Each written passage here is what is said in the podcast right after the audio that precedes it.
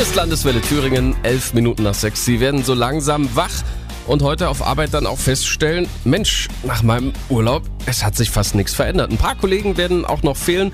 Allerdings ist die Besetzung doch schon wieder äh, deutlich höher als äh, in den letzten Wochen, denn bei vielen ist der rum der Sommerurlaub. Blöd nur, wenn man dann beim Koffer auspacken feststellt, dass das Lieblingst-T-Shirt eben nicht mehr da ist, im Hotel vergessen. Leider kein Einzelfall, sondern eigentlich schon sowas wie der Klassiker.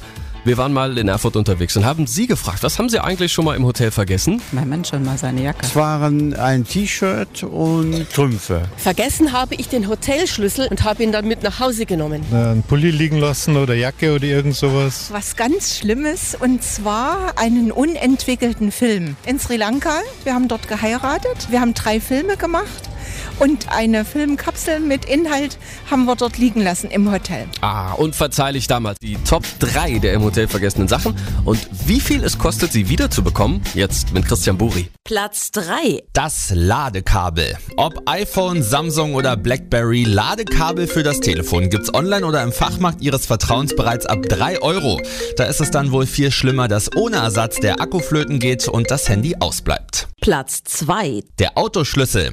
Kommt drauf an, was Sie für ein Auto haben. Das Austauschen eines Türschlosses fängt bei rund 100 Euro an und kann bis zu etwas mehr als 300 Euro kosten.